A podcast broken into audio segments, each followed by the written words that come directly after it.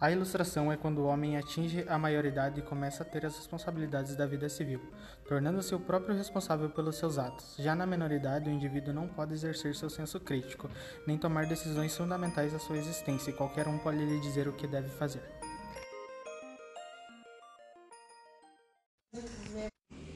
Por isso, a falta de coragem acaba se tornando maior do que expor o seu entendimento, necessitando dos outros como condução para solucionar os seus problemas, tornando-se assim o próprio culpado dessa minoridade.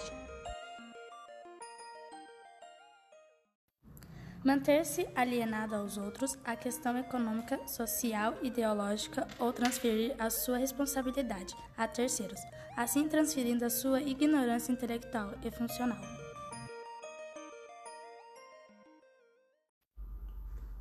A liberdade é necessária a quem insiste em viver na menoridade, tornando-o um ser pensante, para que possa assumir a responsabilidade pelos seus atos, deixando assim de transferir suas decisões a terceiros.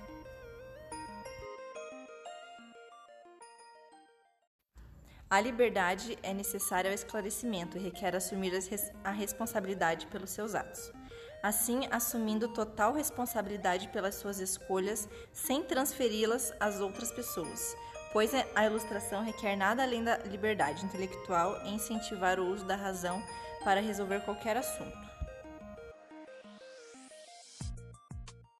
Já o sistema quer o contrário disso no caso, as cabeças não pensantes, massas de manobras para que assim possam ser fácil manipuladas sem entender o grau de importância de algumas tomadas de decisões.